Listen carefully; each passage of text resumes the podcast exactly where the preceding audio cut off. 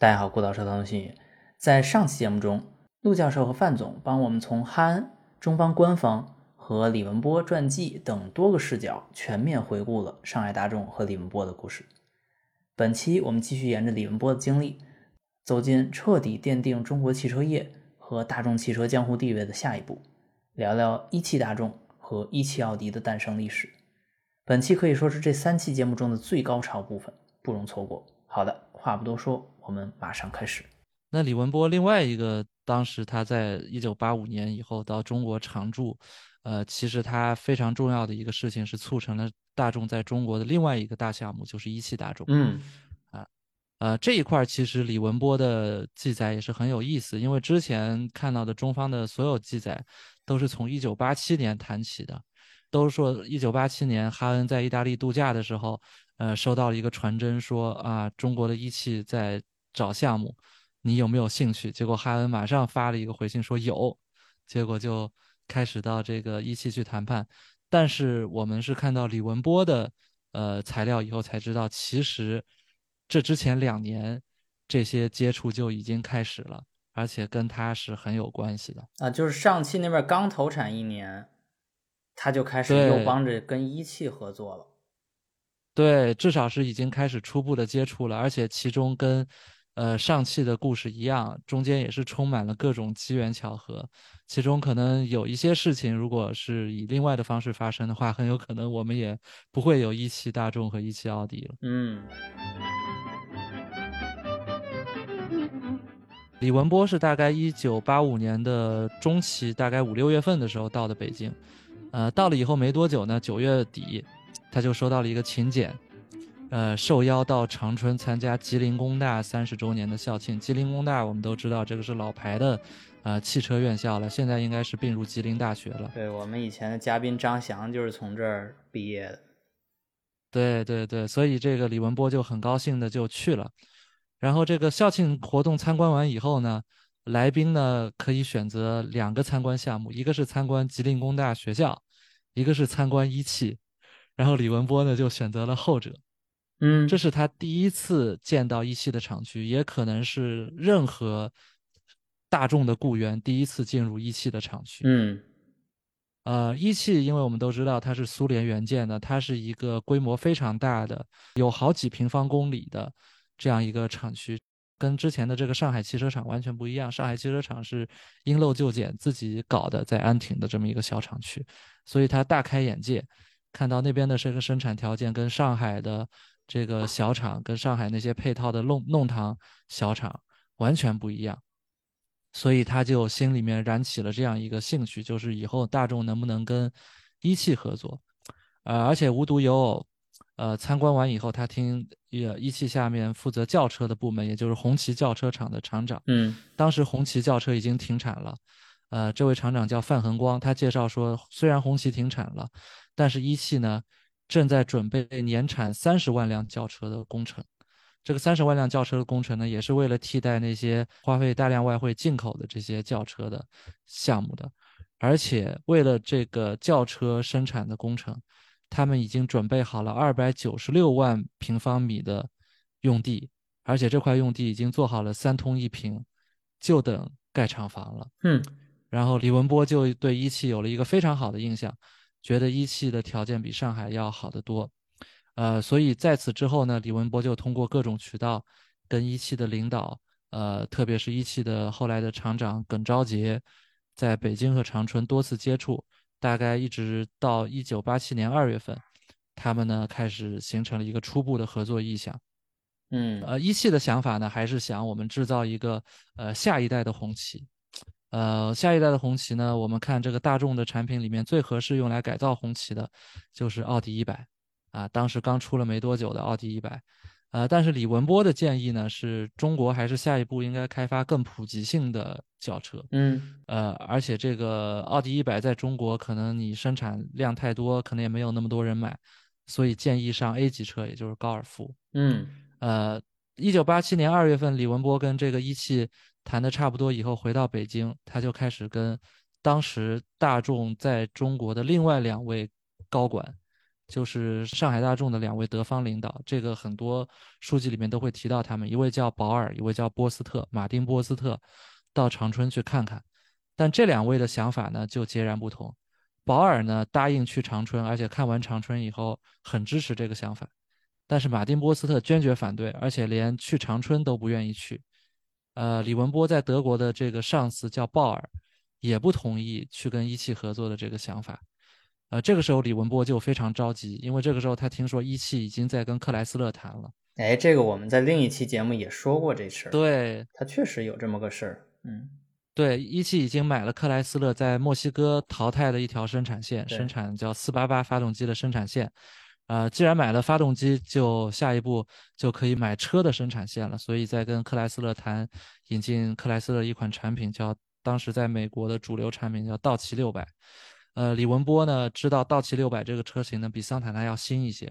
而且对中国市场更重要的是，道奇六百后排空间要更大一些。嗯，所以一旦引进以后，以后桑塔纳的市场可能就没了。所以李文波呢对这个事情非常着急，但是呢他在中国的同事，他在德国的上司，都不是特别同意，或者说对这个事情有分歧，所以他呢就没有办法。嗯，呃，但是没想到一九八七年七月份，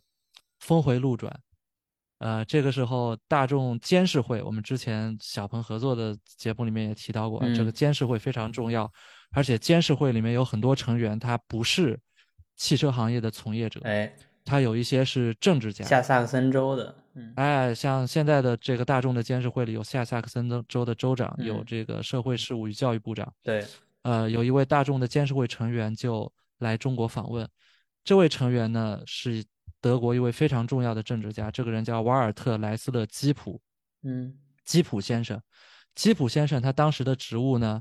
是当时德国的执政党 CDU 基民盟的司库，也就是新联盟里面负责管钱的，哦，还有这么啊个角色，对 Treasurer 这样一哦个职务。这在英国就算是二把手。对对，其实金民盟里面他应该也是前几重要的人物，而且这嗯位人物九十年代惹起了一定的风波，嗯，呃，他媒体从他身上挖出来了基民盟这个有非法政治现金的丑闻，最后甚至牵涉到了德国当时长期的总理，当时已经退休了科尔，就哦甚至导致了科尔后来晚年的这个风评转差。这个默克尔跟他割席，其实都跟这个事情有关。那这么个有争议的人物，当时是还没还没犯事儿是吗？对，当时他还没有这些事儿，啊所以他就又是当时还是 CDU 的司库，他又是大众的监事会成员。对，都是大众监事会的成员，我们就不细讨论他后来的事情了。嗯但是在这个事情上，我们就会感觉到，政治家处理这些事情，跟一些企业的高管，甚至跟一些工程师，他有一些怎么样的不同。嗯就这个基普呢，他到北京访问以后呢，跟李文波聊，发现李文波看上去好像这个愁眉苦脸的，就问李文波到底出了什么事儿。嗯结果李文波就说我在跟一汽谈合作啊，但是我在德国的上司还有我在国内中国的同事，呃，都不是特别支持。嗯然后基普就说，我们马上应该跟哈恩联系，让哈恩知道这个事情。所以就当机立断跟哈恩联系，而且哈恩当时都还不在德国，他在意大利度假，嗯结果就给哈恩发传真，刚好哈恩的别墅还真的有传真机，说是刚装了一个传真机。天呐，然后哈恩看到传真以后，马上就用打字机打了一封信，传真过去说我们要跟一汽谈合作。哈恩又没去过长春，他怎么就这么积极啊？这个事情就不太清楚了。现在来看，可能就是因为哈恩信任对于对哈恩对于李文波的信任，而且哈恩他后来也流露出这种想法，就认为在中国呢不应该只有一个品牌，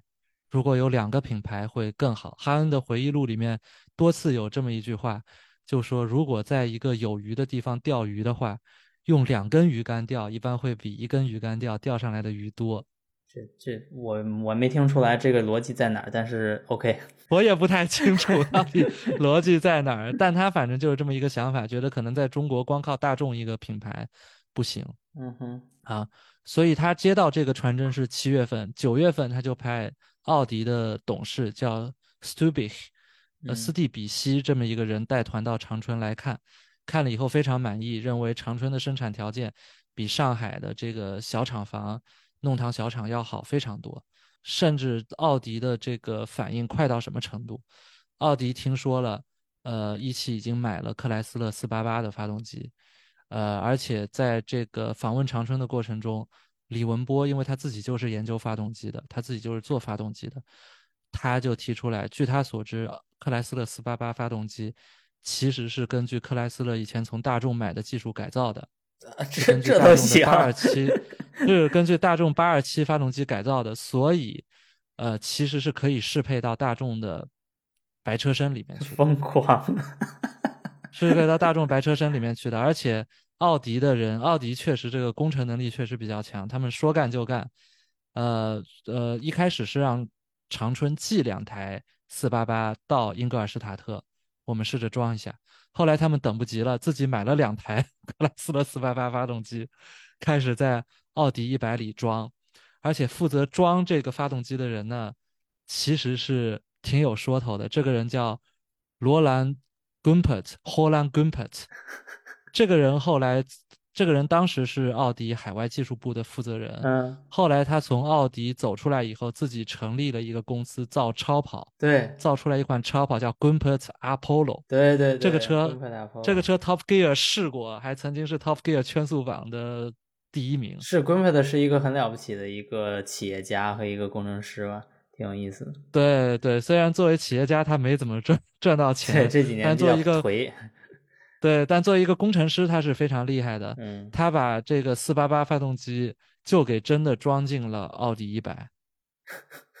但是这个四八八发动机的机器的这个高度要稍微高一点，所以他把这个发动机的机盖。稍微做高了一点。后来那个一汽的厂长耿昭杰看到这个车的时候说：“这个车有点像 波音七四七，这个头比较大。”这这我觉得这太带劲了。这个故事简直就是从这种最官方、最就这种最政治的态度上，居然造了一个这个车迷界呀，尤其这种地下飙车党最喜欢干的一件事，就是 engine swap，对吧？engine swap，engine swap，而且这个 engine swap 最后。是真的有量产车的，就是我们后来看到的小红旗，嗯，什么 CAA 七二二零，因为那个小红旗其实就是装了克莱斯勒四八八发动机的奥迪一百嘛，其实说白了就这么回事儿。但他们后来可能，呃，又想了一些办法，所以那个小红旗的机器盖儿并没有显得特别高，嗯，并没有显得特别高。呃，然后之后哈恩听说这个九月份的访问非常成功，十月份他又自己亲自去了一趟长春。看了以后也非常满意，呃，但是这个过程中呢，甚至哈恩当时看了这个一汽的变速箱厂，认为这个变速箱厂的条件不亚于大众自己在卡塞尔的变速器厂，啊，但是这个访问里面更多的故事呢，其实是呃发生在接接待过程中，呃，因为哈恩这些人第一次体验到了这个北京、上海以外的接待条件是怎么样的。当时呢，他们长春一汽招待他们其实是非常热情，带他们住了招待所，呃，一汽的招待所，呃，但是这个招待所呢，当时是他们是十月二十号左右到的，长春要十一月一号才能供暖，所以。他们没有暖气，嗯，所以他们晚上睡觉都是穿着军大衣睡觉，憨穿着军大衣。想象一下这个场景哈，一个大众的一众高管穿穿着军大衣 睡觉，而且早上他们德国人喜欢早上起来洗澡嘛，早上起来洗洗澡，发现水管冻住了，没法没法洗澡。但是你不能说一汽接待的不到位，一汽为了接待他们，是拿出三排座的大红旗去机场接的，而且路上交通管制。这个三排座的大红旗，这个是国。外国元首、政府首脑才能做的，就差给他接话筒那，弄敞篷呢。对，而且晚上呢，招待他们非常丰盛。呃，但是这个非常丰盛呢，在哈恩的回忆录里没有反映，在李文波的文章里反映了。嗯，因为一汽给他们上的呢，都是各种呃山珍野味啊，山珍野味有什么什么这个鹿蹄筋啊，有什么这个什么飞龙鱼啊，而且甚至据李文波说，一汽总共就藏了两副熊掌，为了接待哈恩，把一副熊掌给拿出来了。天哪，我都我 我只在古文里边知道熊掌是可以吃的。对，真的把熊掌拿出来了。但是哈恩这些德国人，这哪见过这些东西？什么熊掌，什么还有海参，什么这个鹿蹄筋什么的，这根本都不知道这些是啥。给他吃个回锅肉了不起了，就就可以了。对，结果最后都被李文波吃了。好吧。对对对，太有意思。就这个故事非常有意思，但这个故事还没完。他们本来还想去二期的。但二期呢，因为这个实验实在是太偏远了，所以就没去成。呃，去完长春以后，就直接回了北京。回北京以后呢，就去找主管单位的领导。当时他们的主管单位是国家经委，国家经委的常务副主任。这位常务副主任呢，后来担任了总理。啊，这位常务副主任呢，但是他们见到常务副主任呢，就被这位常务副主任劈头盖脸训了一通。啊，谁被常务副主任训了一通？这个哈恩和李文波被这位朱姓常务副主任训了一通。哈，他凭什么训哈？哈恩是德国人啊，训训他干什么？呃，就但反正哈恩自己看来就是，反正这位常务副主任是非常不高兴。呃，这位常务副主任的意思就是说，大众呢不应该去跟一汽联系，大众应该专心的搞好桑塔纳，特别是桑塔纳的国产化。问题，啊，不要三心二意的去找别的合作伙伴，啊，结果他们这个见完这位副主任从国家经委出来以后，都这个相视无言，就没想到北京的态度是，对这个事情是态度是这么负面，哈，呃，这个事情呢，哈恩自己的解读，呃，其实呢是有点不太理解中国国情了，他自己的解读是认为，呃，这位副主任后来调到上海去了。啊，所以他不希望这个事情影响到上海桑塔纳的生产。啊，其实这个事情呢，更多的应该从另外一个角度来理解，就是这位常务副主任呢，如果你去看他的履历，其实他大部分时间一直都是在国家纪委这样的中央计划部门工作的。站在中央计划部门的角度来说，呃，首先你一个外商呢，就不应该在中国搞多个点。你如果搞多个点，我们就很难管理。这是一方面，啊，第二呢，就是他当时非常担心的是这个桑塔纳的国产化问题，认为呢，大众应该专心搞好桑塔纳的国产化问题。如果这个国产化问题不搞好，这个外汇就会被不断的消耗，这个是我们最担心的问题。嗯，啊，其实这是，呃，这位常务副主任真正关心的问题。在这点上呢，又可以看出李文波的作用了。李文波就马上想到了。这位常务副主任到底在担心什么问题？他担心的是会不会影响桑塔纳的项目？如果去做了这个呃大众和一汽合作，嗯，会不会影响桑塔纳的项目？嗯，所以他赶快就想办法呃去约见这位常务副主任，跟他解释为什么大众跟一汽合作不仅不会影响桑塔纳项目，反而会有利于桑塔纳项目和中国的汽车工业。他就提出了三点理由，第一点就是一汽当时准备引进的这个道奇六百，它会直接冲击桑塔纳的市场。但是呢，奥迪一百它是一个比桑塔纳高一级的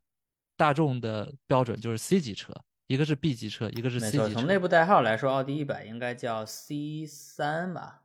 ？C 三，然后桑塔纳正好是 B 二，所以这不是一个级别的车。对他们刚好就可以拉开档次，这样互相就没有竞争关系了。嗯，桑塔奥迪一百可以作为更高档的公务用车。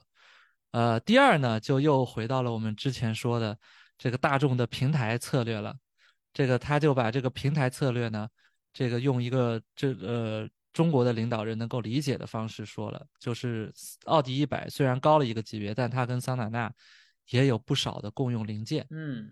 啊，也有不少共用零件。而桑塔纳呢，现在在上海生产，一开始初步的规模只有三万辆，规模太小了。但是呢，如果我们在一汽再加一个跟它有共用零件的项目，这样规模就上来了。可以吸引欧洲的一级供应商，像博士啊什么这些，到中国来设厂。嗯啊，事实最后确实也是这样的。嗯最后确实随着大众在中国的投资，呃变多，确实吸引了很多欧洲的一级供应商、Tier One 供应商来中国设厂。嗯，但如果一汽投产奥道奇六百呢，反而需要跟着克莱斯勒再建一套零部件体系。美系的供应商体系来一遍。对对，这对于当时嗯的中国来说，确实可能承担不起这么高的成本。嗯然后第三呢，就是克莱斯勒当时试图跟中国进行的这个合作体系呢，是卖许可证。啊，卖许可证的话，就意味着我这个是一锤子买卖，我可能花一笔钱把许可证卖给你，之后怎么生产，我就不管了。嗯所以这个产品质量还有这个技术如何来学习，就没有外方的参与了，很难保证成果。但是大众跟一汽合作，主要还是通过合资的形式来完成，所以有助于提升产品质量。然后这位常务副主任呢，听完这些话以后呢，就没说什么，他就说呢，我也不是真的要反对你们这个项目，呃，我还是那句话，祝你们 good luck，而且这 good luck 是用英文说的。哦，我觉得这李文波实在是太太厉害了，他简直就是他这三条，反正至少能说动我，因为说，首先他有技术背景，他不是瞎说，他不是纯政客对政客；其次，他真的是了解，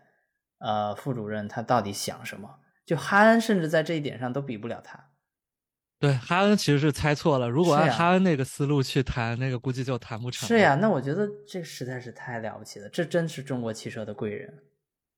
对嗯对，而且李文波的作用还不仅体现在呃沟通中方上面，他对于德方到底的顾虑是什么，也是很懂的。当时在德方呢，这个奥迪一百这个项目主要的障碍就是，呃，奥迪对于在中国生产奥迪一百不是很积极，他们觉得奥迪一百啊，这个当时是我们奥迪最好的产品了。中国听这个上海大众那那边的德方的人说，这个技术水平不这么不行，怎么能生产我们最好的产品呢？啊、所以这个李文波呢就找到了奥迪，当时奥迪的董事长就是皮耶希和奥迪的董事会，嗯去跟他们画饼，为什么要在中国生产奥迪？李文波给出的理由是什么呢？现在中国的国宾车队基本上是这样构成的：开道车是宝马，供这个来访的高级外宾坐的是奔驰的防弹车，嗯后边跟着的尾随的是日本车，加上少量的已经国产的桑塔纳。但如果以后我们在中国生产奥迪一百的话，以后中国的国宾车队就会换成清一色的奥迪和大众。这是奥迪最好的广告，因为访华的外国领导人一下飞机坐进去的就是奥迪，前面开到的是奥迪，后边跟着的也是奥迪和大众。这对于当时想要树立高端品牌形象的奥迪来说是最好的广告。我这句话值如果你这金子了。是金子，因为当时皮耶希去看皮耶希的回忆录，他当时最关心的一个问题就是怎么提升奥迪的品牌形象。他整天想的就是我在奥迪一百、二百以外，是不是要开发更高级的产品，错就是后来的奥迪 V 八。所以说这个真的是说到点子上了。他说了这个以后，这个皮耶希和奥迪的董事会就不再反对，变成是支持这个项目了。而且李文波是说到做到的，他在奥迪这个项目谈成以后，他就找到了这个北京的这个国宾车队的车长，应该是首汽的吧，这国宾车队的车长去跟他们询问奥迪的他们对奥迪的反馈是怎么样的。其实呢，当时这个在八五年、八六年的时候呢，已经在上海试着组装过一批奥迪一百了，啊、所以这个国宾车队其实他们是开过奥迪一百的。嗯，对，这是中国有少量上海生产的奥迪一百，呃，当然现在可能流传的已经不太多了。对，但是国宾车队的反馈呢，是因为这这批奥迪一百其实它装的是跟桑塔纳一样的发动机，啊，就那个一点八的发动机，不是后来奥迪装的那个二点零或者二点二的嗯，发动机。那个发动机呢，装在桑塔纳上呢勉强够用，但是装在奥迪一百上呢，就显得动力不太够了。啊，啊、特别是速度上了八十以后，这个加速就不行了。如果呢是一般的公务车用，其实是够用的，因为当时中国没有高速公路嘛，啊，没有什么高速公路和快速路，你都是国道上开，开到六十八十就不错了。所以一般的公务车司机呢，觉得这个没有什么问题。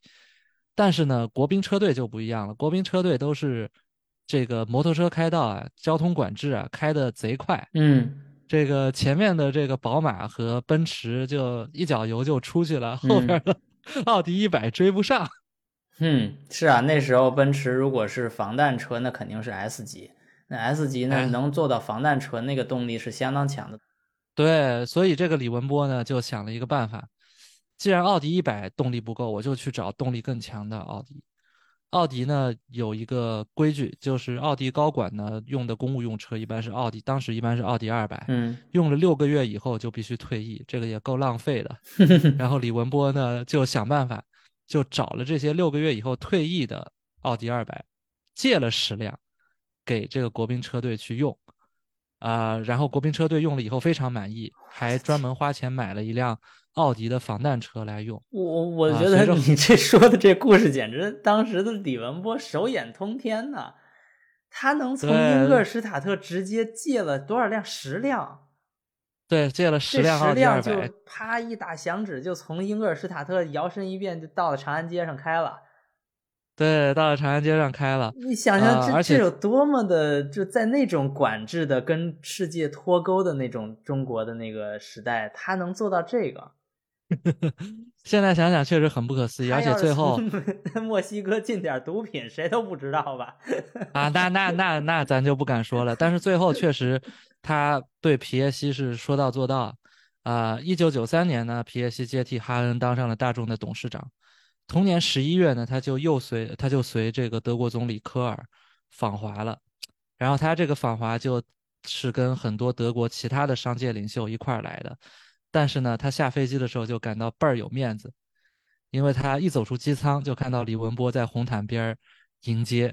而且他就看到下边等着的这个国宾车队，确实是一水儿的奥迪和大众，确实这个奥迪一百在中国生产确实是没有白生产。啊，这肯定是跟刚才那个副主任聊完天之后是管事儿的周。到做到，对对对，确实是管事儿的。呃，所以这个一九八七这个一汽大众的谈判呢，相对来说就比较顺利了。在哈恩的这个访问以后呢，几个月，这个合作计划就基本成型了。呃，大概分为这么两部分，一部分呢是奥迪以许可证形式组装，呃，奥迪一百大概是三万辆，后来大概又提升了一些，呃，一直组装到一九九五年。一九九五年以后呢，奥迪呃一一汽吃透了奥迪一百的技术啊，当然这个是理论上吃透了奥迪一百的技术，就可以用奥迪一百的技术加上他们引进的那个克莱斯勒四八八发动机生产小红旗了，就是红旗的替代产品。嗯呃，第二部分呢，就是一个更大的项目，这个其实是哈恩更加看重的，就是在一汽真正做到了年产十五万辆轿车的这个项目。当时规定的，当时一开始想的是要生产下一代的高尔夫，也就是高尔夫 A 三，但最后确定的生产的是高尔夫 A 二，因为他们这个时候听说了二汽也在跟雪铁龙合资，要生产普及型轿车，就是我们后来知道的神龙富康嘛，嗯雪铁龙 ZX，嗯。所以为了赶在他们那个项目前面出车，所以就改成了高尔夫的 A 二。呃，而且整个过程中呢，其实一汽呢，对一汽来说最重要的是没有花多少钱，一汽最后只花了一千万德国马克，剩下的什么技术转让费啊、模具费用啊，都被以各种条件给免掉了。嗯也就是说，对一汽来说，它是一千万马克得到了两个项目，一个是普及型轿车的项目，一个是这个奥迪一百的这个高级轿车的项目嗯啊。然，然后对于大众来说呢，它呢就在中国又获得了一个非常重要的一个点，又获得了一个非常重要的一个生产的一个点。然后在这个时候呢，克莱斯勒本来他已经是这个打好了算盘，里亚科卡打好了算盘。你一汽既然买了我的发动机，那你肯定是只能买我的轿车项目了。而且而且因为里亚科卡那个时候已经听说了，一九八七年中国确定了什么三大三小的这个轿车定点，所以一汽呢必须他要拿下这个轿车项目。所以呢，他就给道奇六百的生产线开了一千八百万美元的高价。一千八百万美元，我们比一下，德方这个只要你一千万马克，这差了多少？而且里亚科卡当时甚至傲慢到拒绝会见来美国谈判的这位副主任，也就是后来当总理的这位呃人物。嗯，结果后来里亚科卡听说大众跟一汽已经达成协议以后，就赶紧把这个生产线降价到一美元。但这个时候一汽已经 不会买你的这个生产线了，所以最后这个里亚科卡这个生意就算是砸在砸在手里了。是不是可以这么说？就是钱是一方面，但是另一方面，也确实之前德方或者说叫李文波这边的工作是做的很到位的，而且沟通是非常频繁的，做做的非常到位的。而这个相对而言，这个里亚科卡那边就太傲慢了，他对于中国的情况也不了解，然后误以为他这单生意是稳赚的，结果最后这个煮熟的鸭子就飞了。是你你刚才说的这一大段，我觉得是历史上非常重要的一个，应该说是风云变幻的几年哈。呃，尤其是世界汽车市场也在变，就是它的风向也在变，从一个美国一家独大的一个时代，变成一个美欧分庭抗礼，或者说美欧日，对吧？不同的国家的市场都有各自的需求和自己的消费能力的一个时代，所以。美国人那时候的傲慢应该也是体现在这儿，就是他对世界的汽车市场也开始呃脱节或者脱钩，或者就是没有那么的呃像他们以前这种顺风顺水的过程，因为是曾经的几十年来，应该说四五十年来，世界汽车市场就是美国汽车市场，所以他们只要把自己这部分这摊搞定，你想在九三年之前，我记得。呃，美国的那个叫 Fortune 那个排名排行榜，它是不排国际公司的，就是只排美国公司的。然后当时美国公司永远前三就是三大，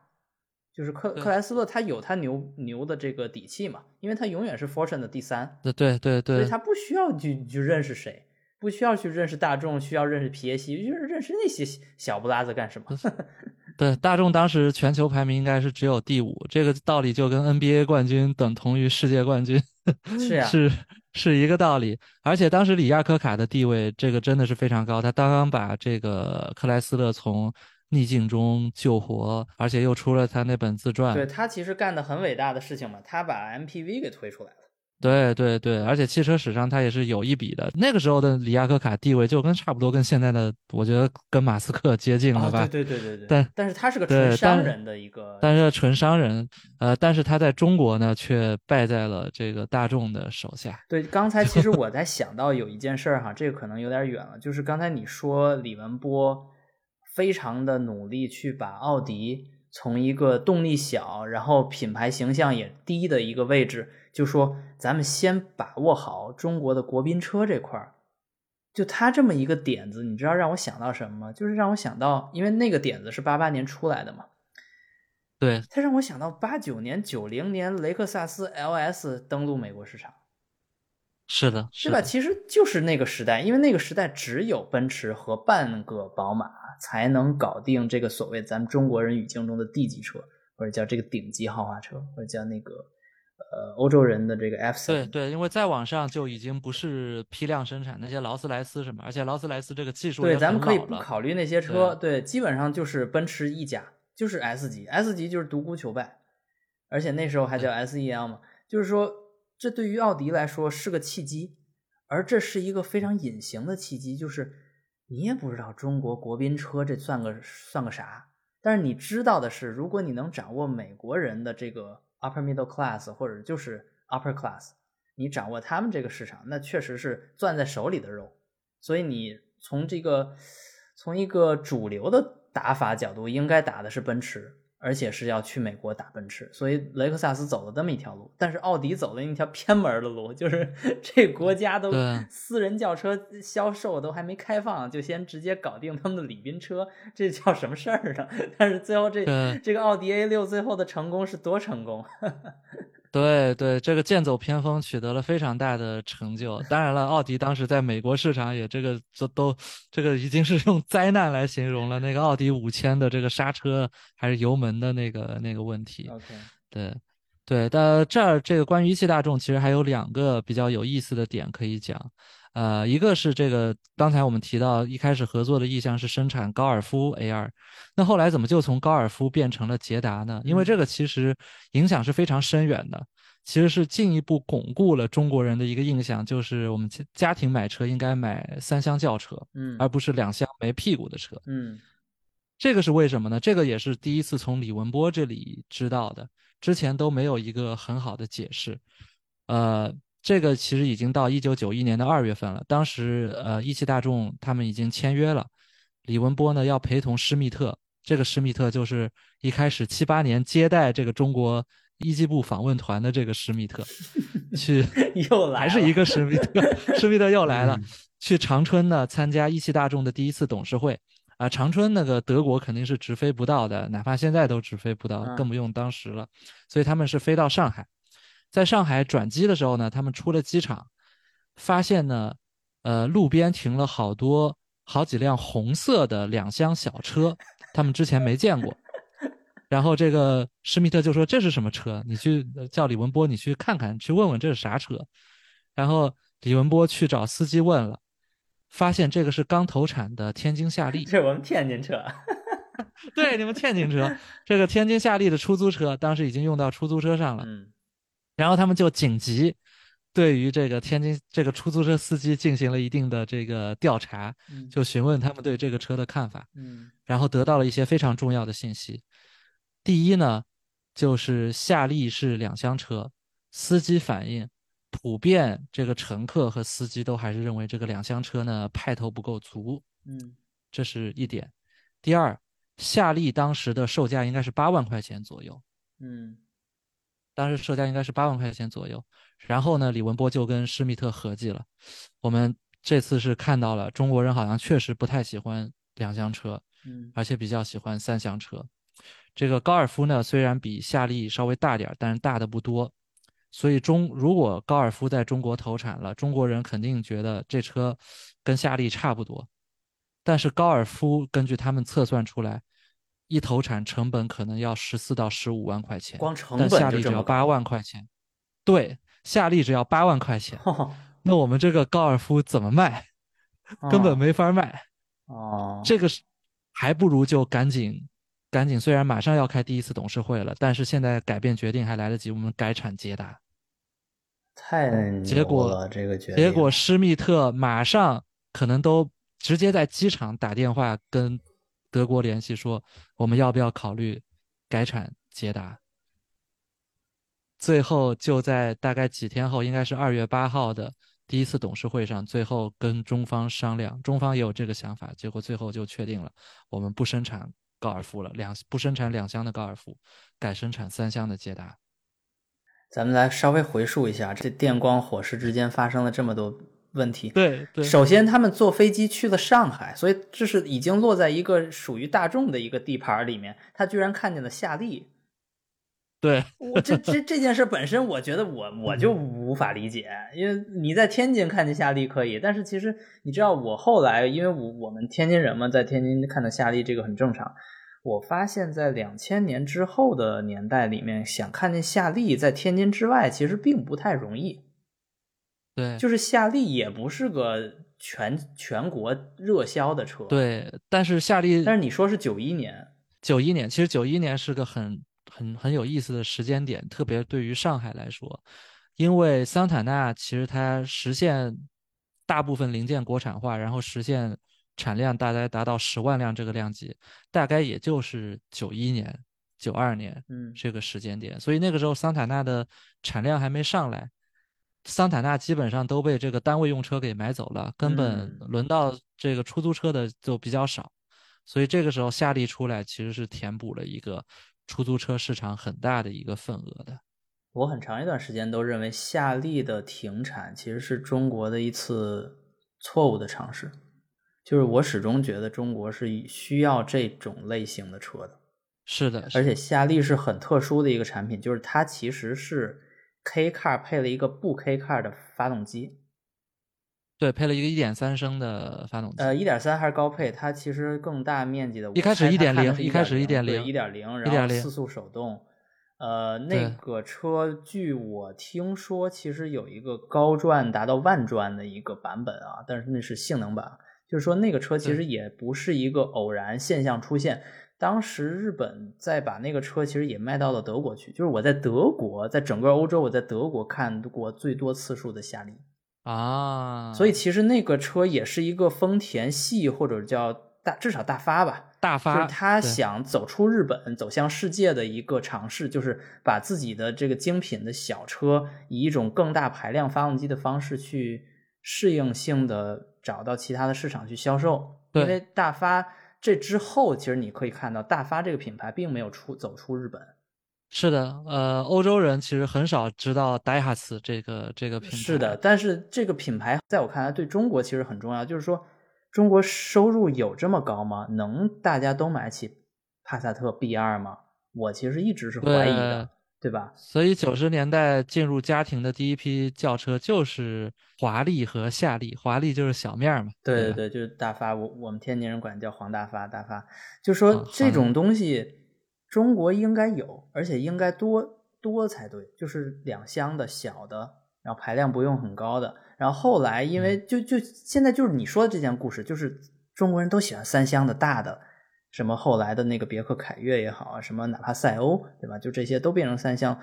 这在我一直眼中是一个不正常或者不正确的事情。是，但是不不管它正确还是不正确，现在你说的这件事就是在尝试定义那个中国人最喜欢的车，就定义成捷达了，就定义成捷达。而且这件事情我在读到李文波的文章之前，真的没想到这事情居然还跟夏利有关，居然还跟李文波一个人的发现有关。对对对，这个事情真的是非常有意思，呃，然后第二个故事呢，其实就是很多中文的记载会混淆的一个故事，就是一汽和大众合资，呃，它跟这个一汽从美国买的这条韦斯特摩兰的生产线是什么一个关系？很多中文的记载都会把这两个事情混同起来，但是根据李文波的记载，其实这两件事情是两件事，呃，这个一汽收购大众在。美国韦斯特摩兰工厂的生产线，实际上根据李文波的说法，是一条焊装线，并不是所有的生产线。呃，其实是一汽自己在海外买二手设备，然后买到了大众这里来。因为八十年代的时候，国内的一些国有企业手里有一些钱了，觉得我要搞技术改造，最快的方法就是从西方收购二手设备。于是呢，就他们就找到了大众收购。大众在美国韦斯特摩兰关掉的这个工厂，这个工厂以前是生产，呃，高尔夫应该是高尔夫 A 二的，是美版的高尔夫 A 二，在美国叫 Rabbit，嗯，就是兔子，嗯，就这个车，但这个车在美国卖的不好，嗯，所以呢，八十年代末就停掉了。大众当时呢是把这个工厂卖给了索尼，但是这个这些设备呢就没办法处理，那所以就廉价卖给了一汽。一汽呢，一九八九年是春节期间。派人到狼堡来谈判，当时这个谈判的代表团团长是一汽的副厂长，叫吕福元。吕福元后来是个非常重要的人物，当过这个机械部长和商务部长啊，机械部副部长和商务部长。嗯，最后提出的条件呢，最后吕福元也很会砍价，砍到了一个什么样的条件？说是我以两千五百万美元，在原来三万辆奥迪的基础上，再购买一万四千辆奥迪一百的呃 CKD 散件，然后呢？我两千五百万美元买了这么多散件，你就把韦斯特摩兰这条焊装线白送给我？哦，当买车送的？对，就最后这条生产线其实应该也值不少钱，最后就相当于是买零部件送的。因为这个两千五百万美元买一万四千辆散件，这个价格并不贵，也就是说一辆奥迪一百散件才一万多美元。啊啊，所以这个还不是最夸张的，最夸张的是后来一汽大众进行核算的时候。德国人发现一汽把这条这个大众送给他的焊装线作为实物计价投资进了一汽大众的股本里头，嗯，所以这个就真的是空手套白狼了，就把这个可能是价值几千万的这个焊装线作为了这个一汽投资一汽大众的股本，但实际上一汽在这里边没花钱。对他用了一个赠品，对，用了一个赠品，然后他的标注价全都标成了他原来买车的那个价钱，或者是他这个可行性研究里面对这条一条全新的焊装线的这个估值。嗯啊，就所以说这个是比较牛逼的。然后一九九零年呢，又还是吕福源带队呢到韦斯特伯兰去拆拆装这个生产线，带了大概有几十个工程师吧，其中有一位工程师，这个我们很熟悉了，就是现在奇瑞的老大尹同跃，哼，他当时是一汽的员工，啊，而且据李文波记载，因为一汽当时非常非常缺钱，把工厂里能拿的东西全部都搬走了，甚至把办公桌椅和马桶洁具全都拆走了。这进口了一一万四千辆的奥迪，搭售办公桌椅和马桶洁具。对，甚至当时李文波他被派去处理这个美方的这个人员跟中方人员的一些争端，美方人员很不满的一点就是一当时韦瑟摩兰这个工厂有了六辆车，就是供这个工厂的这个留守人员善后使用。这在美国这种荒郊野外的工厂，你没有汽车怎么办呢？结果一汽来拆装生产线的人说：“你这六辆车也得都给我，嗯，因为这个工厂里留下的东西我们都要拿走。”这个最后这个 太神奇了，最后经过商量，最后是一半一半，就拿走了三辆。土匪呀、这是！我的天，这个吕吕部长，这当时是叫什么吕吕厂长，现在是后来吕副厂长，对吕副厂长实在是太绝了，这事儿做的太绝了。这是在在这，但是也从一个侧面说明，这个我们很难以现在的眼光去看当时中国的这些合资企业，因为一开始搞合资真的是没办法，真的是没有钱，但我们又想学技术，嗯，所以这个也没看出学技术来，我就看人抢劫了。反正是拿了不少东西，确实是拿了不少东西。嗯，OK，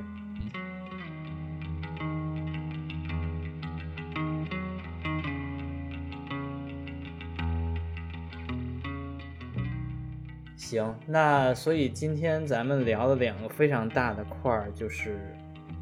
上汽大众是怎么敲定的，然后一汽大众跟一汽奥迪又是怎么敲定的，这两个大块儿都聊了。我觉得这个嗯虽然我的初衷是聊大众历史，但是这后半集这聊这个呃李文波的故事，还有上汽大众和一汽大众这个远超过我的预期。我觉得我与其在聊大众，不如在聊中国汽车的半部历史。这半部历史就是来自于呃七八年之后改革开放，开始尝试去借鉴或者叫引进国外汽车技术、国外汽车车型带来的中国汽车的真正的发展。就如果没有这些巧合放在一起，我很难想象后面的路中国会往哪个方向走，甚至中国是不是能往前走。我觉得这都是打个问号。而这些英雄式的人物，或者说这种伟大的人物，在那个时代帮助中国汽车走出了它的第一步、第二步，就是我我可以这么理解啊，上汽大众跟一汽大众正好就是第一步跟第二步，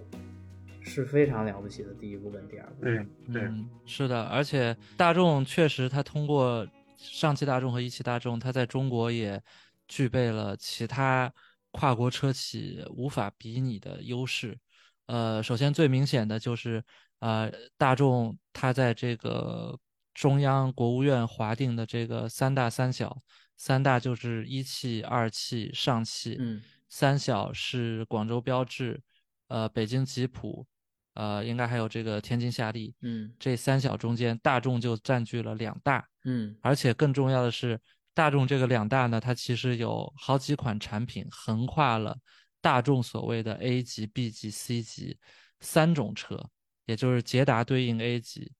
呃，桑塔纳对应 B 级，桑塔纳和桑塔纳两千对应呃 B 级，奥迪一百和后来投产的奥迪二百，这个在九十年代对应了 C 级，所以基本上它就把当时九十年代中国的乘用车市场给包圆了，除嗯了最高级的那个少数人能够消费的特别贵的车，呃，剩下的基本上都是大众的天下。啊，像这个低到一般的出租车和少量的这个个人用车，上到公务用车、县处级、厅局级乃至省部级的这个用车，大众都可以提供。啊，甚至当时最高领导人做的都是，好像是在一汽 CKD 组装了少量的奥迪 V 八。而且你说的这件事儿不是个人偏好或者说部门偏好，而是定在中国的一个规则里面的。这是国家政策，因为九零年以后，因为各种各样的原因，中央决定这个各级的公务用车都要限制进口，限制使用进口轿车。嗯。呃，能使用国产车的都使用国产车，嗯，而且之后制定了一系列从中央到地方制定了一系列公务用车的标准，比如什么省部级可以使用二点五或者三点零升以下的车型啊，然后这个再下面的是使用两点五升以下的呀，基本上就是为奥，而且是多少万以下，什么三十万以下、三十五万以下，这个其实就是为奥迪和大众量身定做的，所以九十年代高峰的时候。大众和奥迪加起来占据了中国乘用车市场百分之五十以上的份额。嗯，天哪，对，一语成谶了。而且这个还不是最重要的，因为当时中国的汽车销量一年也就几十万嘛。呃，虽然盈利，但盈利规模没有那么大。更重要的是，呃，因为从桑塔纳到奥迪都是官车。所以给中国人建立了一个非常根深蒂固的这个大众和奥迪比较高级的，嗯，这样一个印象，嗯，呃，所以之后，呃，等到 WTO 中国加入 WTO 之后，中国的乘用车市场开始井喷，然后大众和奥迪也投入了更新的产品，像帕萨特啊、迈腾啊、A 六啊、各代的 A 六啊，包括后来还有 A 四啊什么这些。呃，在中国的销量一直非常不错，一直到近几年都非常不错。其实是跟呃中国老百姓这种对于大众和奥迪固有的信仰是很有关系的。哎，我我想回头问一句，你刚才说那个三大三小是合资是吗？啊，对，三大三小是一九八七年，应该是在北戴河会议上呃确定的这个轿车生产的定点，就是。当时意义上的轿车其实就是乘用车，生产就定了这六个点。那就是说，这里边我我比较关注的就是上海通用，这其实是没有的。对，上海通用其实非常值得讲。上海通用，呃，以后我们可以找时间单独讲讲。它是九十年代中后期，对，为了适应上海浦东开发以后的新的形势，中央又在上海批了一个中高档的轿车项目。OK，所以它真的第一第一批是没有它的，没有它的，它是在第二批里边的，而且很有意思。说到上海通用，也就可以谈谈在这类合资企业里面华人的作用，就这种既懂中国又懂西方的华人的作用。这里面除了李文波以外，其实还有两个人是值得一提的，啊，一个人就跟上海通用有直接的关系。上海通用为了争取。呃，应该说是通用为了争取上海通用这个项目，他们花了非常大的力气。其中有一个关键的步骤，就是他们请了一位女性，请了一位美籍华人女性，叫杨雪兰，嗯，担任通用的副总裁，专门负责上海通用这个项目。这位杨雪兰是谁呢？她的母亲叫严幼韵。你怎么记这么多名字？哎，我们研究政政治学的这些人都清楚，严幼韵是谁呢？严幼韵是顾维钧的。后面的一任妻子，顾维钧就是当时我的一九一九，这个在巴黎和会上拒签合约的那位，哈，这个外交官。顾维钧活得非常长，他一直在美国，应该是七八十年代才去世。然后严幼韵呢，呃，是他后面的一任妻子，而严幼韵又活得非常长寿，活了一百一十多岁，前两年才去世。我天，非常神奇的一位人物。所以这位杨雪兰女士。其实，在这个过程中发挥了很大的作用的。这个以后找资料，我们可以看看能不能聊一下。还有一位很有意思的人物，其实就是北京吉普合资过程中，哈，有一位美籍华人叫沈坚白，他是最早呃牵线 AMC 和北汽的这个合资的，因为他七九年就到北京来，OK，发现北京街街上跑的都是二幺二，然后马上就意识到这个二幺二其实就是。呃，源自威利斯，所以就意识到这个车如果以后要改造的话，肯定还会回头找 AMC，所以就签了这个谈判。但沈坚白发挥的作用呢，呃，没有李文波或者杨雪兰那么大，因为他不是 AMC 的雇员，他自己有他的投资生意，他不是专门搞汽车的。呃，像他在北京比较有名的呃生意有一个就是那个长城饭店，就是那个燕莎边上那个玻璃幕墙的那个八十年代盖的饭店，现在比较老了，但是刚盖成的时候以前叫长城喜来登饭店。嗯，这个曾经是这个北京最高档的酒店，这个就是他的公司跟北京市合资开的一个酒店。所以说，其实他的生意非常多，所以他也不一定就太顾得上呃北京吉普。这个事情，嗯，但他也发挥了一定作用。OK，行，那这个其他的有意思的跟汽车相关的这种引进的故事，我们可以放到其他的节目里再聊哈。大众在中国其实还有两个，呃，做的比较出色的地方，一个就是大众在中国，啊，积极配合了这个后来桑塔纳在九十年代中后期的国产化的进程，这个网上的资料挺多了。这里我们就不赘述了。其实，在很多我们现在熟悉的很多国内的，呃，供应商，像什么严峰啊，就生产座椅的那个严峰，嗯，还有现在叫华域视觉，以前其实就是给上海牌汽车配套的，叫上海车灯厂，啊，都是在这个过程中成长为，呃，比较有竞争力的这个供应商的，因为他们在这个过程中要通过，呃，大众呃给桑塔纳的这个零部件制定的比较严苛的标准，啊，所以通过了这个标准。就能够纳入到一个呃国际化的、有国际标准的供应链里面。其实现在我们看，为什么中国的新能源汽车发展这么快，跟中国有一些区域很完备的零部件供应链是很有关系的。特别在长三角，以上海、苏州为中心的这个零部件供应链，呃，在世界上可能也是呃非常优秀的几条汽车的这个零部件供应链。没错，没错，没错。这个其实跟大众是相当有关系的，嗯。啊，然后这个反例就是这个经常被人拿出来鞭打的这个广州标志，广州标志到一九九八年停产的时候还在搞 CKD 组组装，嗯，国产化率只有百分之四十，它组装了十年，总共只组装了七万多辆，这个还还不到上海大众比如一两年的产量，嗯，这个标标志最后它。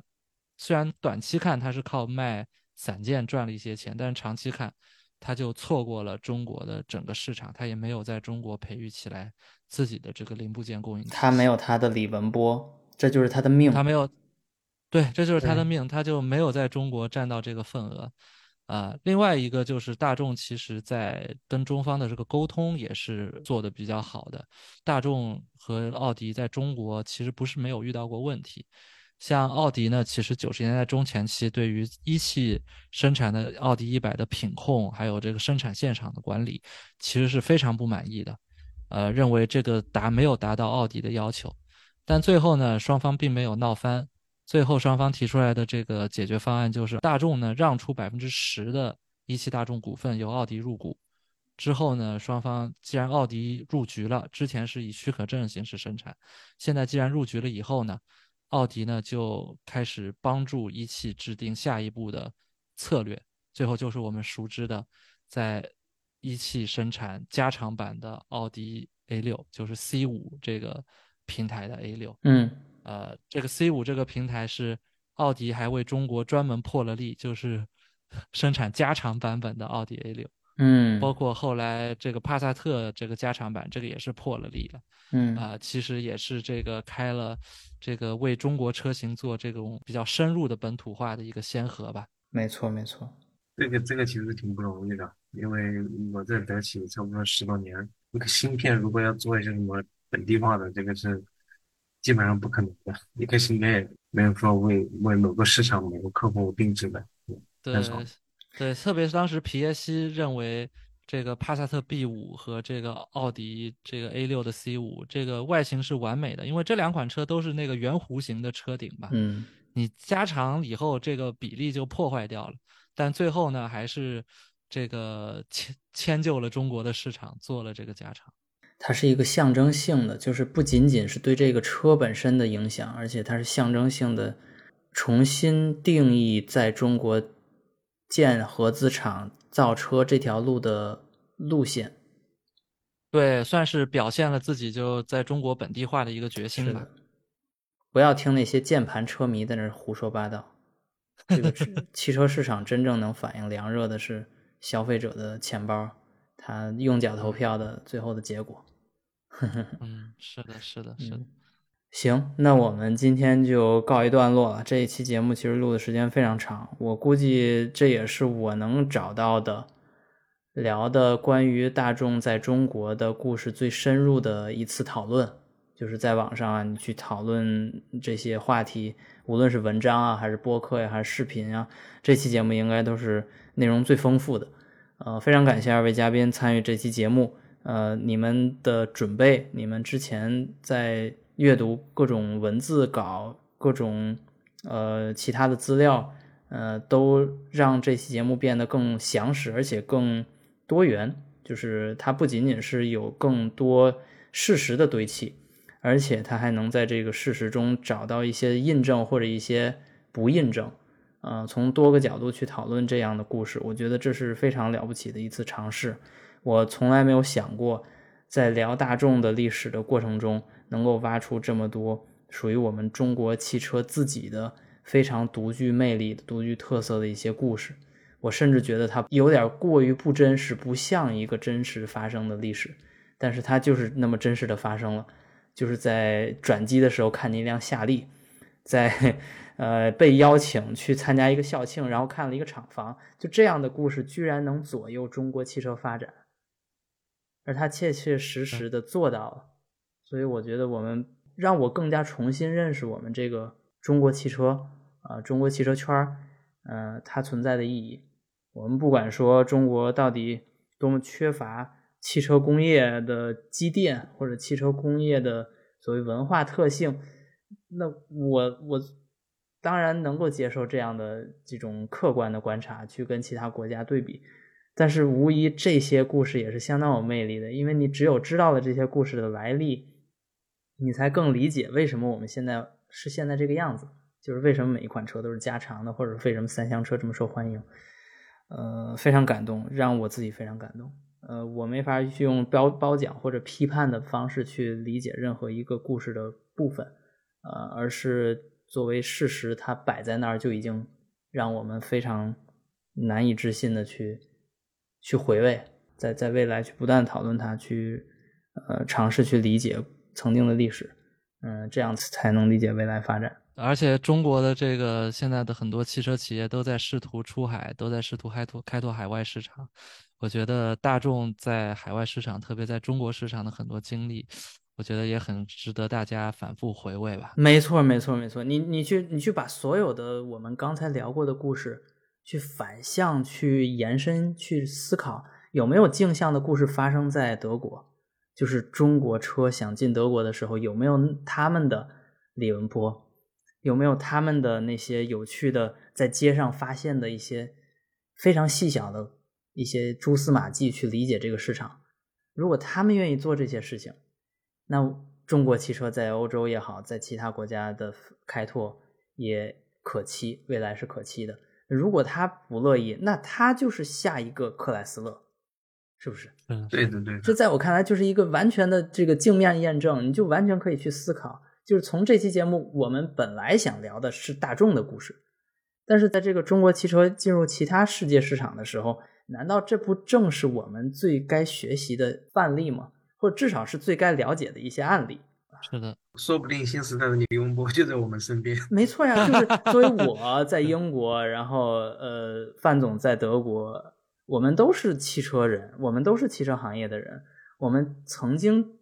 参与过中国的汽车，但也一直在参与世界其他地方的汽车的生产和研发。那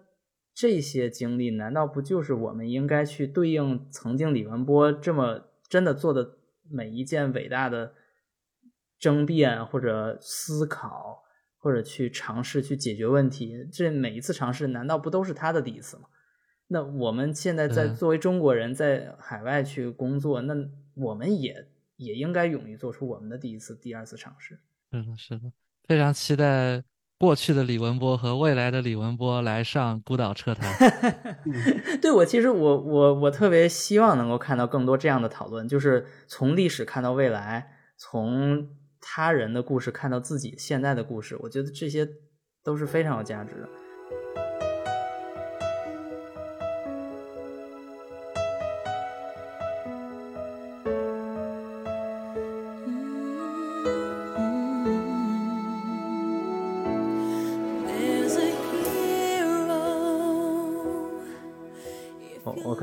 嗦嗦说的非常多，感谢二位参加本期节目了，我我就不再啰嗦了。我是罗新宇，我们下期节目再见。再见。再会。